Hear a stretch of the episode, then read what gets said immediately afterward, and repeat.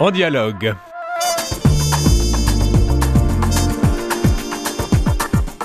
Bonjour, ici Jean-Philippe Trottier, vous êtes toujours sur les ondes de Radio VM. Mon invité d'aujourd'hui est Frédéric Dejean, professeur au département de sciences des religions de la faculté des sciences humaines de l'UCAM. Il s'interroge sur le fait religieux dans les sociétés urbaines contemporaines en prenant exemple sur deux églises évangéliques québécoises, Axe 21 et La Chapelle. Ces deux entités ne se contentent pas d'être des églises en ville, mais plutôt et fondamentalement des églises urbaines. Il semblerait par ailleurs que le protestantisme évangélique soit plus en synchronie avec notre ultra-modernité. Détail très important pour notre propos. Frédéric Dejean, bienvenue. Merci, bonjour. Alors, euh, avant de parler de, de, de, de ces églises-là, ce sont deux cas bien précis qui illustrent votre propos, Frédéric Dejean. Euh, Commençons par le contexte dans lequel nous vivons aujourd'hui. On parle d'une d'une solitude, d'ultra-modernité, de post de post-sécularité. Ce sont beaucoup de mots qui circulent dans votre milieu, je pense, non? Oui, tout à fait. Euh, peut-être vous le savez, mais euh, euh, il y a des, des, grands débats dans le milieu des, des sciences des religions et on s'interroge beaucoup pour savoir alors on essaye de caractériser notre époque. Alors on se demande, euh, vivons-nous dans une époque euh, marquée par la postmodernité, hein, qui a été, qui a été euh, très à la mode, notamment avec popularisé par Jean-François Lyotard déjà dans les années 70. Après, oui. certains ont parlé de surmodernité, hein, c'était le cas de l'anthropologue Marc Auger. Pour ma mhm. part, j'aime beaucoup l'approche proposée par Jean-Paul Villeim lorsqu'il parle, lui, d'ultramodernité, parce que pour Villeim, finalement, ça serait on n'aurait pas tellement changé d'époque, mais simplement certaines caractéristiques se seraient euh, radicalisées. Alors certes, on aurait perdu euh, cette, cette foi dans le progrès, on aurait peut-être perdu une certaine confiance dans ce qu'on appelait euh, les grands récits, mais fondamentalement, Wilhelm estime qu'on est toujours dans une dans une même dynamique. Donc c'est ce qui me paraît, c'est ce qui me paraît intéressant dans ces travaux. Et le faire Église, c'est votre réflexion aujourd'hui, Frédéric Dejean, qui s'intègre dans cette euh, ultra-modernité. Comment est-ce qu'on fait. Église aujourd'hui? Oui, exactement. C'est vraiment, euh, finalement, je dirais que euh, mon, mon, point de départ, il est, il est très simple. C'est euh, l'idée que bah, quand, quand, on s'interroge sur sur le, la religion, le religieux, en tant que, alors moi, je suis plutôt dans une perspective sociologique, bah, la religion, c'est avant tout une, une, un type de relation. Puis c'était déjà le, le, le, propos de, le, du sociologue Zimmel, hein, le, sociologue allemand déjà à la fin du 19e siècle, qui mmh. disait que finalement, la religion, c'est un type particulier de lien social. Puisqu'il fonde le religieux, c'est du lien.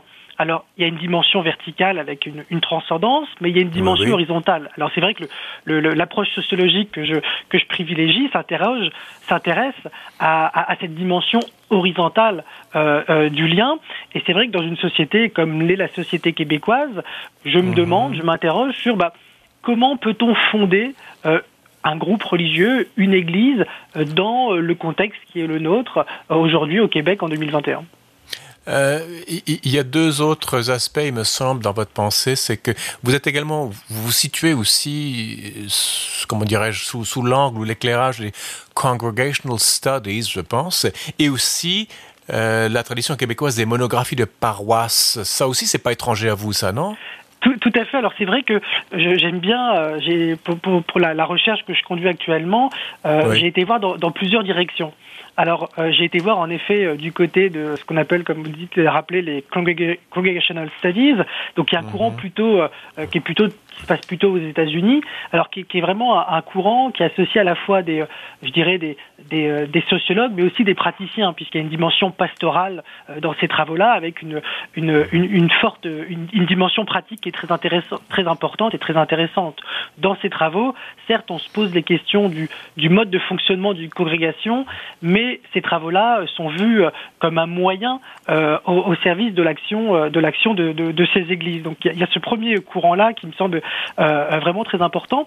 Puis il y a un autre courant qui est davantage ancré dans la tradition québécoise, alors qui qui elle-même s'était inspirée de ce qui se faisait en France à partir des années 50-60, où vous avez mhm. cette sociologie religieuse, cette sociologie pastorale euh, qui se met en place. Et on a vu au Québec euh, des travaux extrêmement intéressants qui ont émergé au moment même où on commençait à s'interroger sur quelles étaient les conditions de possibilité du catholicisme dans une société québécoise qui se transformait, qui s'urbanisait, qui s'industrialisait. Et ça a donné lieu à des travaux très particulièrement intéressants, notamment sous la forme de monographies de paroisse.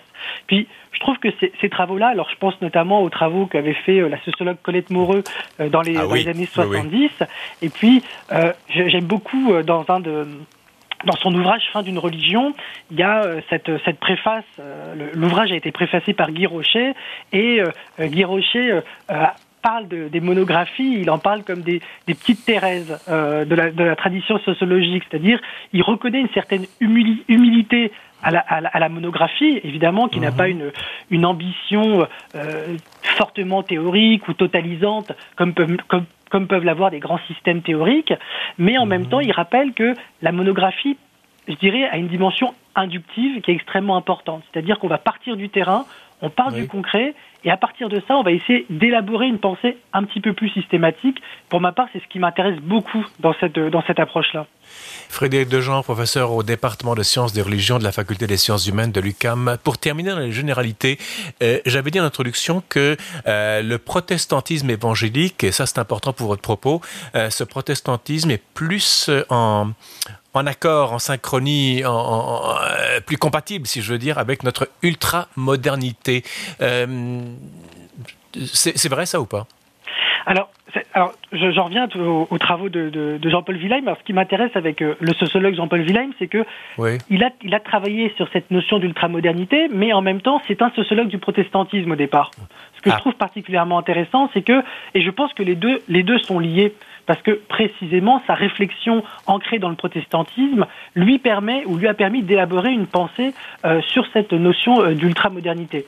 Alors mhm. c'est un auteur, il a travaillé sur le, protestantisme, il a également écrit sur le, le, protestantisme évangélique et dans plusieurs de ses travaux, il souligne, alors lui il parle d'une affinité euh, de, des évangéliques avec ou du protestantisme avec la modernité. Alors ce terme d'affinité est intéressant parce que déjà on retrouvait chez Weber euh, dans l'éthique protestante et l'esprit du capitalisme où il s'agissait mhm. déjà d'une affinité euh, des, des, courants de certaines sectes protestantes avec le capitalisme. Mais oui, Wilhelm dans sa réflexion essaye d'actualiser d'actualiser cette cette réflexion-là. Alors c'est vrai que beaucoup de camps. Bon, évidemment, les, les, travaux sur le protestantisme évangélique euh, sont aujourd'hui euh, très nombreux. Est-ce que, je dirais, ce qui fait consensus parmi les observateurs, c'est le fait que si on regarde un petit peu ce qui se passe, euh, alors que ce soit euh, au Canada, au Québec ou même en Europe de l'Ouest, quand on regarde l'évolution des grandes, euh, des grandes institutions religieuses, que ce soit catholiques ou plutôt ou du côté du protestantisme établi, ce qu'on remarque, c'est que on a deux dynamiques très différentes.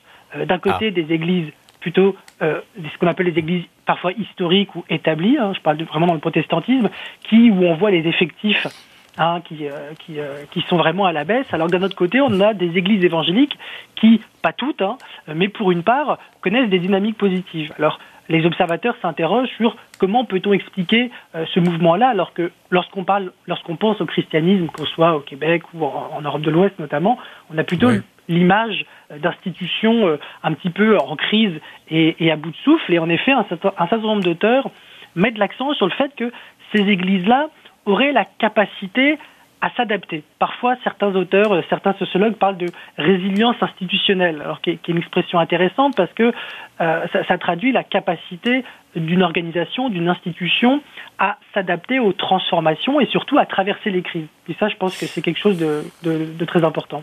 Donc venons-en à ces deux églises euh, sur lesquelles vous avez écrit, euh, Frédéric Dejean. Donc les premières, elles sont toutes deux protestantes évangéliques, Axe 21 et La Chapelle.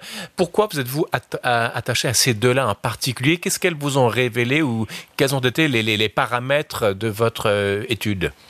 Alors, je dirais que c'était, euh, ça s'inscrit dans une dans une réflexion euh, que, que, que j'ai amorcée il y, a, il y, a, déjà que j'ai amorcée dès mon doctorat il y a maintenant euh, une dizaine d'années, et j'avais travaillé sur principalement sur des églises qui étaient issues de l'immigration. Mhm en région parisienne et à Montréal. Puisque, en effet, lorsqu'on regarde les transformations du paysage évangélique euh, au Québec, notamment à mmh. Montréal, on voit qu'il y a un poids non négligeable euh, d'églises, d'églises haïtiennes, d'églises africaines, d'églises latino-américaines. Mmh. Mais en même temps, ça ne dit pas tout. Euh, du, euh, du, euh, du, protestantisme évangélique. Puis j'avais pu remarquer que il y avait une tendance lorsqu'on traitait de, du, des dynamiques du christianisme au Québec à beaucoup mettre l'accent sur l'immigration et peut-être à trop réduire les dynamiques actuelles à l'immigration, comme si on rabattait la question de la religion ou de la, de la pratique religieuse sur celle de l'immigration. Donc, ce qui mhm. m'intéressait, c'était de travailler sur des églises qui n'étaient pas particulièrement, qui n'étaient pas des églises dites issues de l'immigration, ce qui ne signifie pas qu'elles n'accueillent pas d'immigrants, mais en tout cas, ce sont des églises, euh, je dirais, qui sont euh, multiculturelles dans leur composition.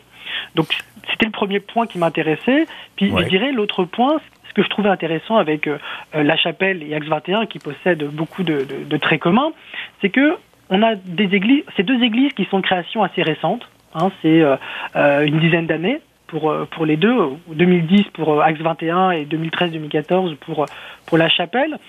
Mhm. Et en plus, ce sont des églises, je dirais, qui qui ont comme cœur de cible des jeunes, des jeunes professionnels ou des étudiants ou des jeunes familles.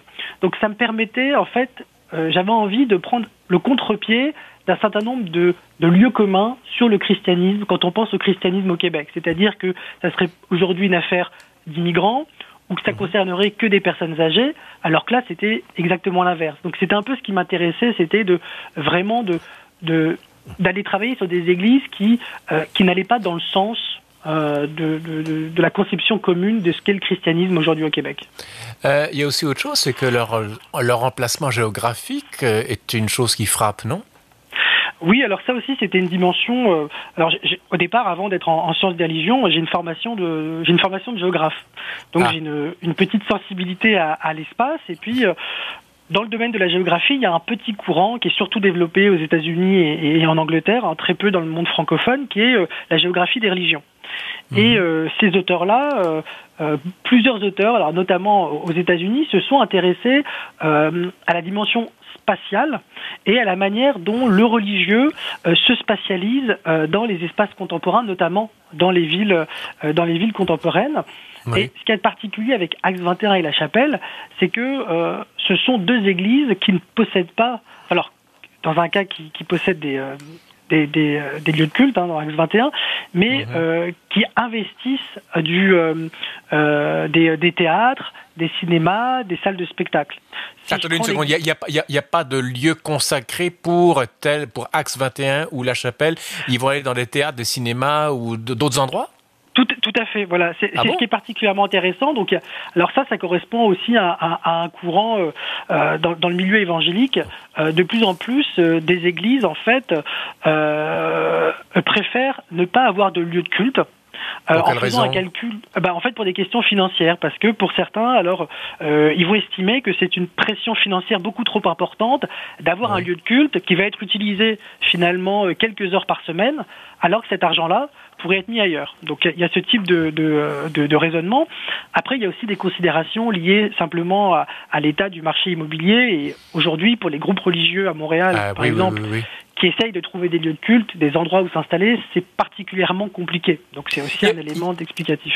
Euh, Frédéric Dejean, il n'y avait pas une histoire aux États-Unis au 19e siècle où on voulait faire église dans des lieux de débauche ou des, des, des, des, des tripots, des, pour montrer que Dieu, même dans le péché, pouvait, comme dirais-je, rien n'était impossible à Dieu. Est-ce que ça rejoint un peu ce que vous racontez ou pas?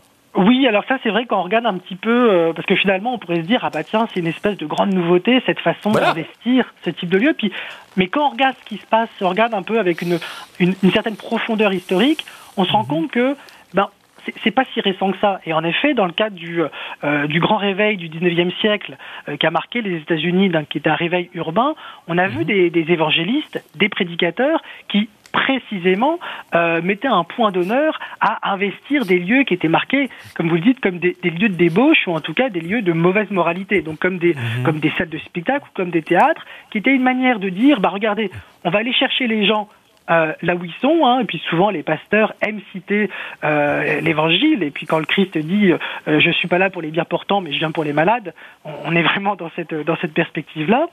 Et mmh. puis, euh, par ailleurs, c'est aussi une façon de de, de, de redonner ou, de, ou que les chrétiens se réapproprient des lieux, ce qui est aussi une mmh. dimension, ce qui est aussi une dimension importante. Euh, il y a une chose aussi, euh, on parle de, donc ces deux églises évangéliques euh, protestantes évangéliques au Québec. il y, a, y a un concept que je veux creuser un peu avec vous, Frédéric Dejean. Est-ce, est-ce que ce sont, on peut parler d'églises en ville ou d'églises urbaines? J'ai l'impression que dans votre réflexion, il y a vraiment une ligne de partage très nette entre les deux concepts, église en ville ou église urbaine. Oui, alors en effet, ce qui, ce qui, ce qui m'intéresse, c'est essayer de voir comment est-ce que ces églises intègrent euh, leur localisation euh, dans leur mode de fonctionnement. Alors c'est vrai que lorsque je parle d'église en ville, lorsque, dans mon, en tout cas dans ma réflexion, une église en ville ou un groupe religieux quel qu'il soit en ville, c'est simplement le fait de souligner un type de localisation, mais qui n'a pas vraiment d'impact dans les activités ou dans la manière dont le groupe religieux euh, va, va évoluer. Au mhm. contraire, lorsque je parle d'église urbaine, c'est au sens où il y a quelque chose qui relève de, je dirais quasiment de l'ontologie ou de l'essence de l'église. C'est-à-dire que ces églises-là sont essentiellement ou euh, intrinsèquement des églises urbaines, au sens où elles intègrent dans leur mode de fonctionnement, dans leurs activités, euh, les caractéristiques euh, de la vie urbaine. Puis, je dirais que cette, cette distinction-là, je l'ai proposée, mais elle rejoint finalement des réflexions qui sont euh, qui, qui, sont bien connues, notamment du côté euh, du côté américain. C'est tout à fait intéressant d'aller lire les, les, ouvrages qui sont écrits par les euh, par les pasteurs. Et puis il y a notamment le, le, un pasteur très connu, hein, Rick Warren, qui est une des grandes figures de l'évangélisme américain. Et Rick Warren, mhm. lorsqu'il a fondé la Saddleback Saddleback Church dans la banlieue de Los Angeles, lui-même mhm. raconte que ce qu'il a voulu faire, c'est essayer de créer un espace qui soit en continuité avec ce que les gens vivaient au quotidien. Et, ce qu'il dit, c'est que le quotidien d'un habitant de la banlieue de Los Angeles, c'est quoi mhm. C'est une autoroute, c'est la voiture, c'est des centres d'achat. Et lorsque vous allez visiter la Saddleback, j'ai eu l'occasion de le faire, ben en effet, la Saddleback Church, morphologiquement, ça ressemble à un centre d'achat. Donc il y, a vraiment cette idée d'intégrer euh, la, la, culture urbaine dans, dans la culture de l'Église, et puis pas simplement dans les activités, mais même, vous le voyez, dans le cas de la Saddleback, dans la morphologie même de l'Église. Et quelque chose m'inquiète là-dedans, dans ce que vous dites, Frédéric Dejean, c'est que d'un côté, on, on, peut se dissoudre dans le paysage ambiant, puisqu'il n'y a pas le lieu église qui se démarque du lieu général. Et deuxièmement, je parle de ces deux églises, Axe 21 et la chapelle protestante évangélique au Québec, donc. Euh, est-ce que, comment vous dire, j'ai l'impression qu'on est dans le flou le plus total, on est dans l'expérimentation, on est davantage axé sur l'avenir plutôt que sur le passé, contrairement, mettons, des catholiques purs et durs seraient vraiment dans les 2000 ans de théologie, de magistère, de tradition, etc. On est dans presque, je dirais pas la page vierge, parce que l'évangélisme n'a pas été inventé hier, mais d'un côté, le passé me semble plus léger, et si en plus on se met à imiter l'endroit où se situe l'Église, Qu'est-ce qui distingue l'Église du monde euh, ambiant? Alors, vous posez, c'est vraiment un, là, on touche un point euh, extrêmement euh, important, extrêmement sensible. C'est vraiment toute la question du, rapport à la tradition, puisque en effet, alors c'est d'une part le, rapport à la tradition, mais en même, mais je dirais c'est les deux églises sur, lesquelles je travaille. Ce qui est intéressant, c'est que dans les entrevues avec les pasteurs, les pasteurs ne présentent pas du tout leurs églises ne se présente pas comme ne présente pas une volonté de faire table rase, je dirais, ah. en disant on va repartir de rien et on va construire quelque chose de nouveau. Eux, ce qu'ils disent, c'est que alors ce qui est tout à fait caractéristique du milieu évangélique, c'est-à-dire on va se débarrasser euh, de tout ce qui finalement euh, vient en quelque pas, vient en quelque sorte euh, amoindrir le message parce que ça correspond simplement à des effets euh, liés au temps ou à des effets d'adaptation à des contextes culturels très variés mais on va garder ce qui fait l'essentiel, c'est-à-dire le message. Donc mhm. ça, c'est quelque chose sur lequel euh, ils insistent beaucoup, c'est le fait de dire que le message, il y a une très grande fidélité au message, mhm. mais en même temps, les moyens pour diffuser ce message-là, c'est indispensable de, de les faire évoluer. Oui, euh, par exemple, bon, alors je parle également des lieux géographiques. Donc ça, c'est on, a parlé un peu de la tradition. Euh, une église qui veut imiter son l'environnement dans lequel elle se, le bâtiment se trouve, là aussi, elle, ne, risque pas de, se diluer, de diluer son propos. Après tout, quand je vais à l'église, c'est pour euh, c'est pas pour me retrouver au supermarché ou c'est pas pour me retrouver sur une autoroute ou dans, un, dans une forêt. Je veux être dans une église qui est consacrée, où Dieu parle, où l'on fait des rituels. Il y a quand même un sacré et un profane qui se distinguent l'un de l'autre. Je vous écoute et j'ai l'impression qu'il y, y a un courant continu entre le dedans de l'église et l'extérieur de l'église. Oui, parce que pour, euh, l'idée, c'est. Alors, il y, a vraiment. Alors là, je ne vais pas rentrer forcément euh, euh, dans, dans, les débats qui sont vraiment sur des, on dirait, en, en, théologie, en théologie pratique. Oui, oui, non, je comprends. Il y, a beaucoup de, réflexions autour de qu'est-ce qu'on appelle l'Église. Et puis, dans, certains, euh, dans certaines réflexions de, théologiens évangéliques, vont dire, bah, peut-être qu'on a trop mis l'accent justement sur l'Église en tant que lieu et pas assez sur l'Église en tant que communauté humaine, en tant que groupe de personnes. Ah, euh, Et puis là, là, ce que vous, euh, dans, votre commentaire, ce que j'entends, c'est en effet cette distinction entre sacré et profane.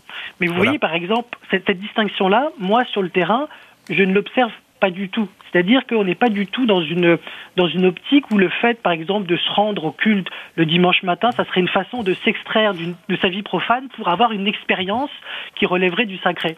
Puisque finalement, il n'y a pas de discontinuité euh, entre les deux univers pour ces, euh, euh, ces chrétiens-là, ou au contraire, il y a, y a, y a un seul, il y a quelque chose d'englobant. De, de, par ailleurs, il, y a, il faut, faut, bien voir que cette, cette réflexion-là, je pense qu'elle n'est pas c'est pas l'apanage du, euh, du, protestantisme, mais notamment du protestantisme évangélique.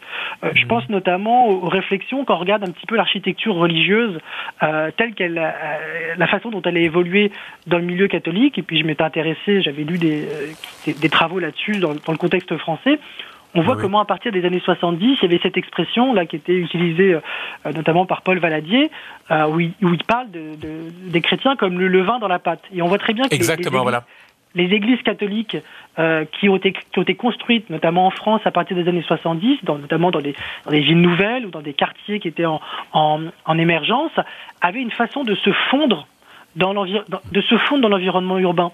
Comme si c'était une façon de dire, mmh. l'Église n'est pas un lieu détaché de ce que vous vivez au quotidien, l'Église est le prolongement de, de, de, ce que vous vivez. Et dans le cas des deux églises sur lesquelles je, je, je travaille, alors encore plus en contexte de pandémie, je pense que là, il y a quelque chose de, très important. On voit très bien mhm. comment, je dirais, l'Église n'est plus seulement euh, le lieu où on se rend le dimanche matin, mais que l'Église est finalement omniprésente dans la vie des, euh, individus, notamment par le biais euh, des réseaux sociaux ou d'Internet, qui permet finalement de créer un lien continu avec, les, avec les fidèles. Si je vous comprends bien, Frédéric Dejean, ce n'est pas tant les pierres, l'orgue, le, crucifix, en fait, tout, tout, tout, le bâti qui va servir de ciment à la communauté, c'est la communauté elle-même, le Christ au milieu de tous ces hommes et ces femmes qui se réunissent. Et en fait, les piliers de cette Église, c'est chaque membre. Et, exactement. Et puis, pense que c'est aussi, bon, il faut, faut pas oublier, faut, euh, faut il me semble qu'il y a une dimension qui est très importante, c'est que euh, les évangéliques sont avant tout des pragmatiques. Euh, et donc, ils essayent de voir et, ils ont une, capacité de réflexivité qui est très importante. Donc, euh, évidemment, moi, on, parle des succès, mais il y a également des choses qui ne fonctionnent pas. Et ils sont constamment dans l'idée de dire, bah, il y a des choses qui n'ont pas tellement fonctionné. Comment est-ce qu'on pourrait faire différemment ou faire mieux?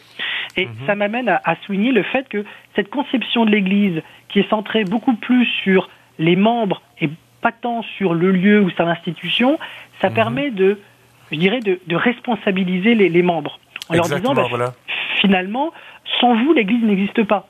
Alors qu'en mettant trop l'accent sur le lieu ou l'institution, les individus vont dire, bah, quand bien même je m'implique peu, quand bien même je m'engage peu dans la vie de l'Église, elle va, ça va continuer à fonctionner même sans moi.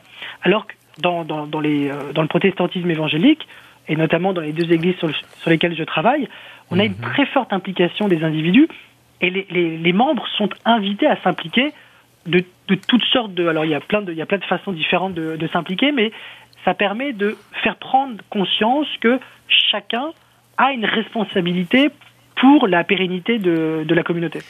Il nous reste deux minutes, Frédéric Dejean. Euh, vous avez parlé de la pandémie. Évidemment, la pandémie, on a dû restreindre le nombre de personnes qui pouvaient se réunir pour faire église, euh, pour, célébrer. Est-ce que ces deux églises dont vous parlez, donc à Axe 21 et La Chapelle, comment est-ce qu'elles ont vécu la pandémie? Qu'est-ce qu'elles voient pour le post-pandémie? Alors ça, ça c'était euh, c'est particulièrement intéressant, c'est que euh, bah, on était c'est quelque chose que j'ai pu suivre depuis le depuis le début. Puis oui, oui. Au, au dé, tout début de la pandémie, évidemment, les, les, deux églises, un peu comme tout le reste, je dirais, du, du milieu religieux, c'était un peu vu comme une parenthèse. Et puis très rapidement, on a vu qu'ils ont basculé. Euh, ils ont basculé sur des activités, euh, sur des églises 100%, 100% euh, en ligne. Voilà. Et j'ai été frappé dans une entrevue avec un, un pasteur qui, qui, qui me disait la pandémie c'est pas une parenthèse, mais c'est quelque chose qui nous a fait avancer de 30 ans. Euh, -hmm. Puis dans le milieu de, dans le milieu de, j'ai appris ça là, dans le milieu des affaires, on parle de la pandémie, on parle d'un accélérateur de tendance. Qu'on pourrait expression qu'on pourrait tout à fait appliquer au milieu euh, au milieu évangélique, c'est que la pandémie a été un accélérateur de tendance, notamment euh, dans l'usage d'internet, dans l'usage d'internet et des réseaux sociaux. Et dans les deux cas, les églises ont mis en place, ont mis sur pied ou ont davantage euh, ont davantage insisté sur toutes les activités, euh, toutes les activités en ligne. Et évidemment, ce qui était, ce qui était un, un, un énorme défi, puisque le, le, le principe le, dans le dans le dans 20 secondes. Oui, dans le christianisme évangélique, la, la, la coprésence est quelque chose d'important, donc il fallait oui, oui. inventer des nouvelles formes de convivialité euh, virtuelle mmh. cette fois-ci. Frédéric Dejean, professeur au département de sciences des religions de la faculté des sciences humaines de l'UCAM. On va devoir arrêter ici malheureusement. Je crois qu'on pourrait continuer pendant très longtemps sur ces questions-là. Euh, merci beaucoup pour ces propos et à, à une prochaine, j'espère. Oui, j'espère également. Hein? Voilà, donc c'est la fin de l'émission. À la régie Daniel Fortin, ici Jean-Philippe Trottier qui vous dit merci de votre fidélité et vous invite entre-temps à rester à l'antenne de Radio VM.